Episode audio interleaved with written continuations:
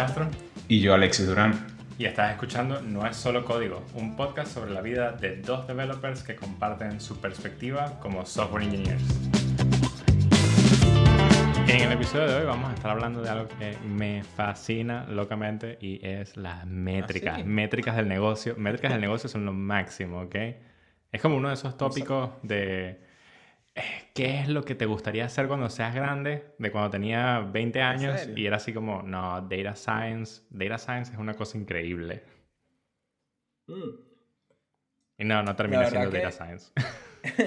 La verdad que, de hecho, creo que hace poco eh, hice un tweet con respecto a eso, porque mm, creo que cuando a mí me enseñaron base de datos, en ese momento creo que no era una, o sea, algo tan widely, eh, ¿sabes? Como que, que todo el mundo sabía. O quizás yo no estaba expuesto, no tenía proximidad a esos entornos, entonces no, no, como que no estaba familiarizado, ¿no? Entonces, a ver, sin irme demasiado, pero me dio risa porque dije, porque yo nunca tuve un examen que fuera como, si tú eres un data science, viene el product manager y te pide tal cosa. Me, me explico, como Ajá, que ajá. el product manager necesita saber sobre esto, esto y esto y esto. ¿Cuál es el siguiente SQL query que le darías a tu project manager? Debería haber sido así mi examen, ¿sabes? Eh, estaría cool. Sí, sí, te entiendo. Ah, creo yo que en la universidad tuve una asignación que era, era bases de datos orientadas a reportes. Y era con algo que no, ¿En no recomiendo a nadie, que se llama Oracle Reports. Y tenías que hacer base de datos en el sistema de Oracle, pero igual escribías SQL. Eh, ¿Cuándo fundaron Metabase? Uf, no tengo ni idea. Bueno, de repente... Algo para investigar, lo pondremos en, la, en los show notes, porque la verdad no tengo Sí. ni idea.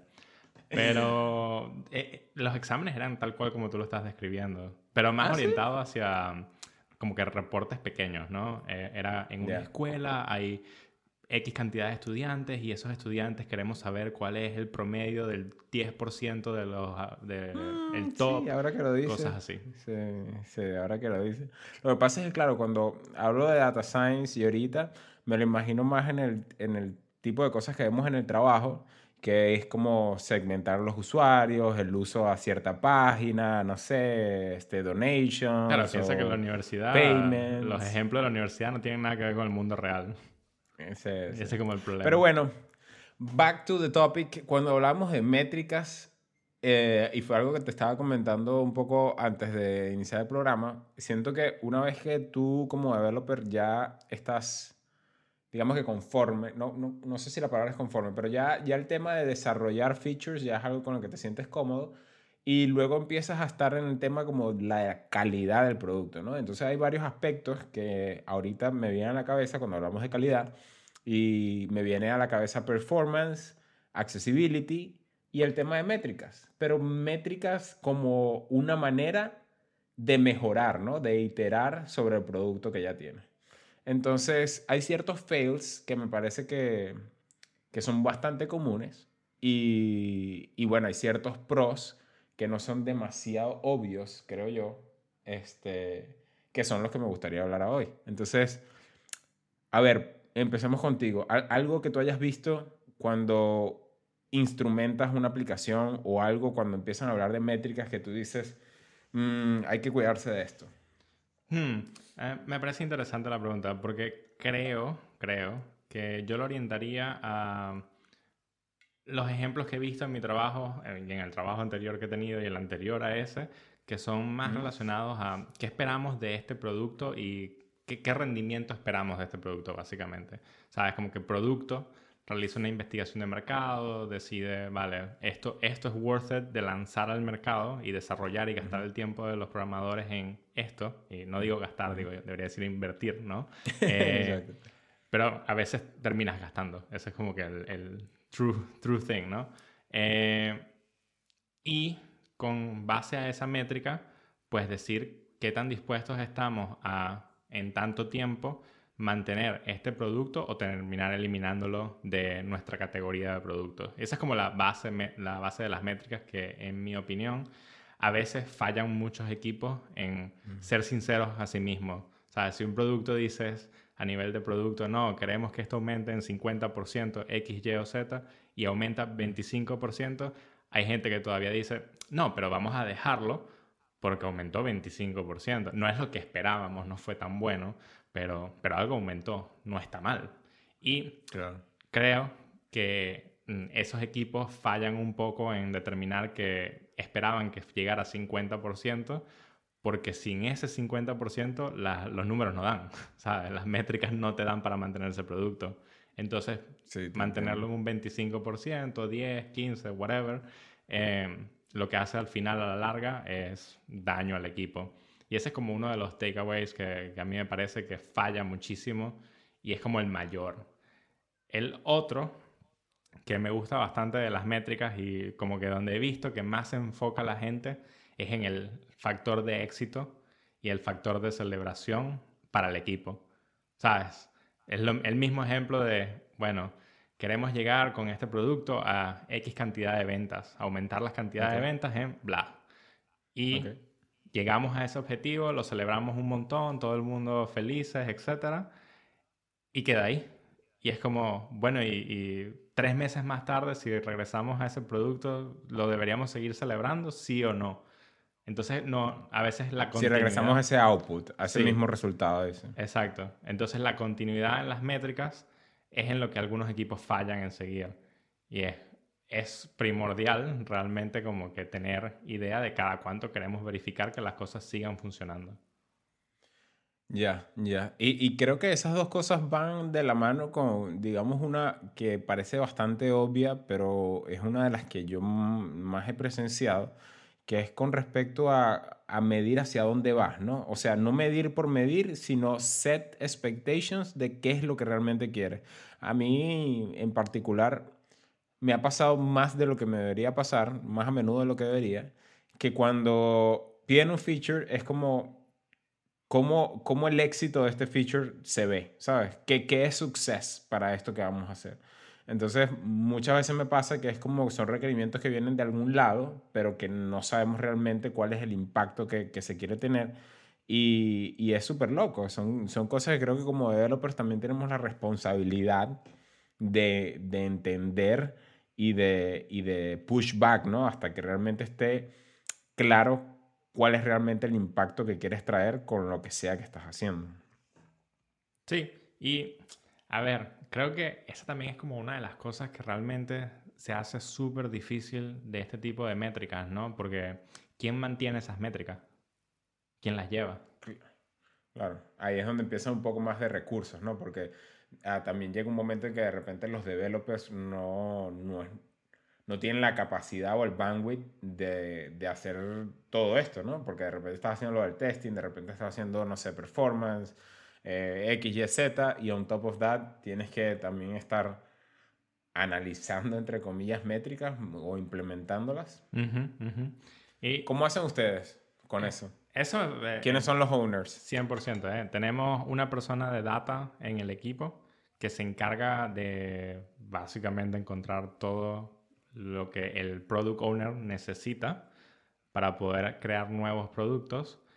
Pero también esta persona de data se encarga un poco de decirnos a nosotros los developers, mira, ¿cómo, cómo podría yo eh, encontrar ciertas cosas? ¿Cómo podríamos manejar el hacer tracking de diferentes puntos dependiendo del nuevo producto que estemos lanzando, etcétera?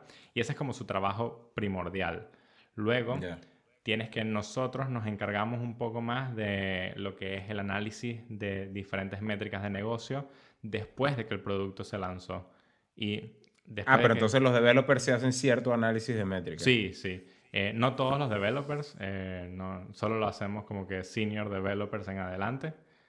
Porque es como nuestro product owner nos pregunta a nosotros directamente, así como, bueno, eh, la mm, semana que viene me podrías buscar la información de no sé qué. Lo puse un ticket en el, storyboard para que lo agarres la próxima semana.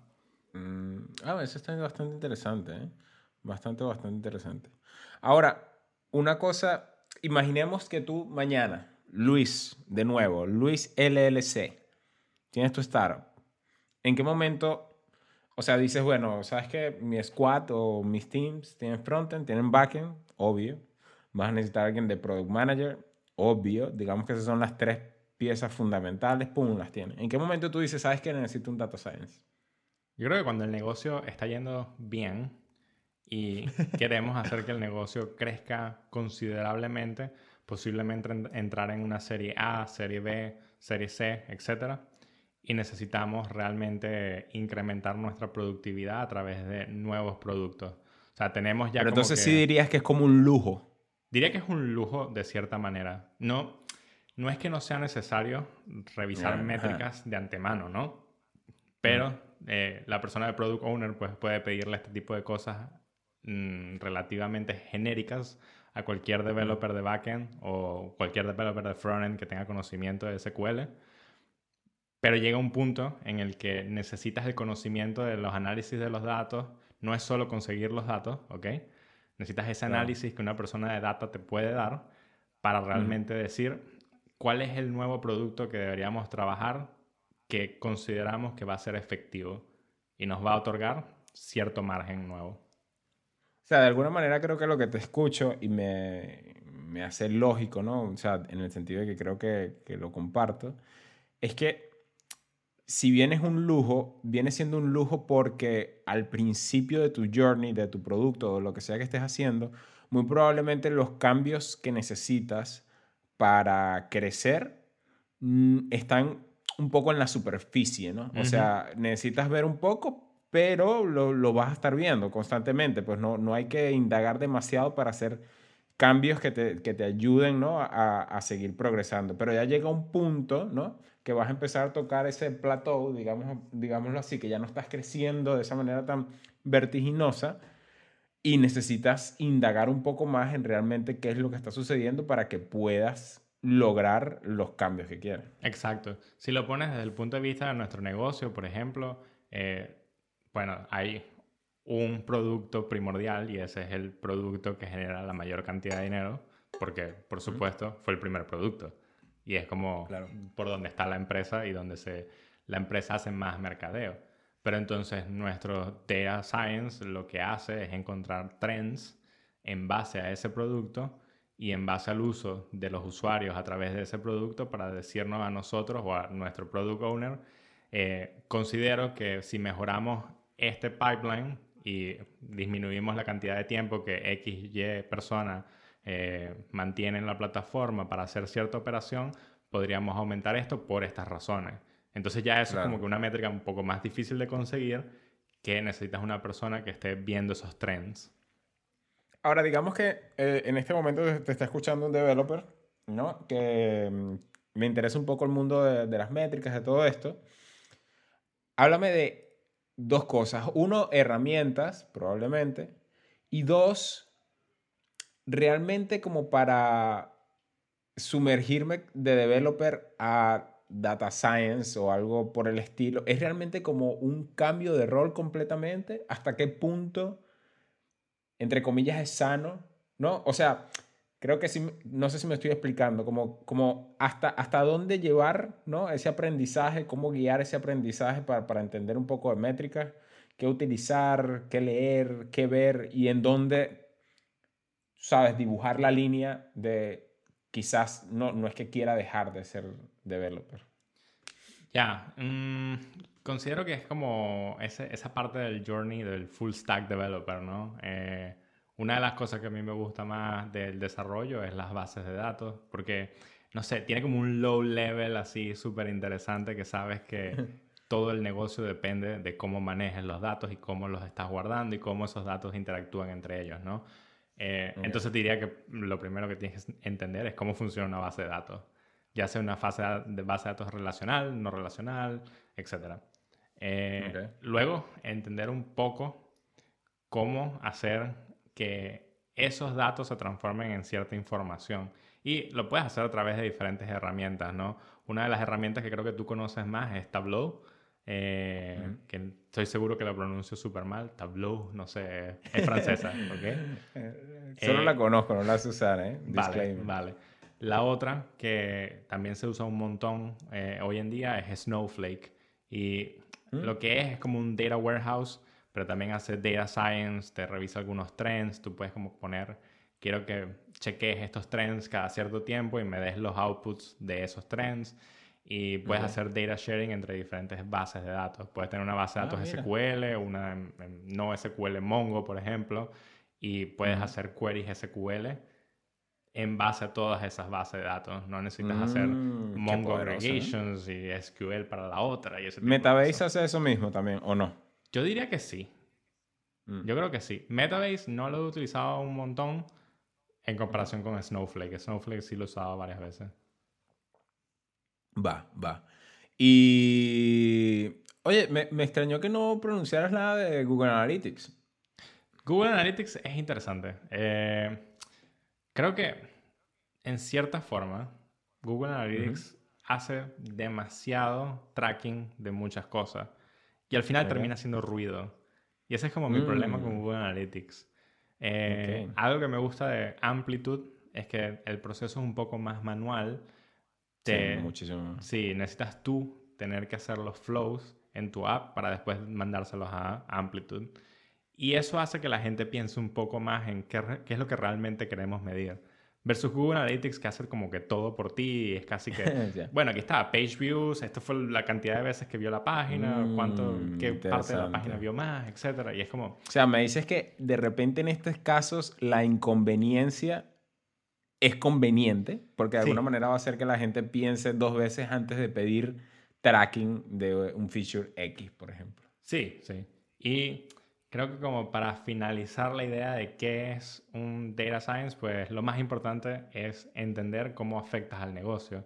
Porque una cosa es hacer métricas y analizar los trends de la app y cool, tienes un montón de números bonitos y, y bien, ¿no? Pero ¿qué hacemos con esos números, sabes? Si no hacemos nada tangible con esos números, pues no estás afectando al negocio. Y la idea de tu trabajo, pues, es afectar de manera positiva al negocio. Sí, sí, totalmente. Este, pues sí, eso es un poco de lo que queremos hablar hoy. De repente les despierta la curiosidad a ustedes y de repente, ¿sabes? Eh, se incorporan a este, a este nuevo tema que es realmente bonito. Y creo que también te ayuda muchísimo en el tema de, del thinking, del problem solving y de este tipo de cosas, porque este tipo de roles te enforzan a buscar contexto, porque es muy fácil mentirte a ti mismo viendo métricas e inventarte ciertas historias si no realmente buscas por más contexto. En fin, ya saben, como siempre les decimos todas las semanas, arroba no es solo código para el Twitter de nuestro podcast. Siempre recibimos mensajes en privado y, y nos gusta escuchar de ustedes. Eh, bueno, ya saben, arroba Durambla para Alexis Durán, arroba Castrolen Luis Castro y seguimos en contacto. Nos escuchamos la próxima semana. Nos vemos.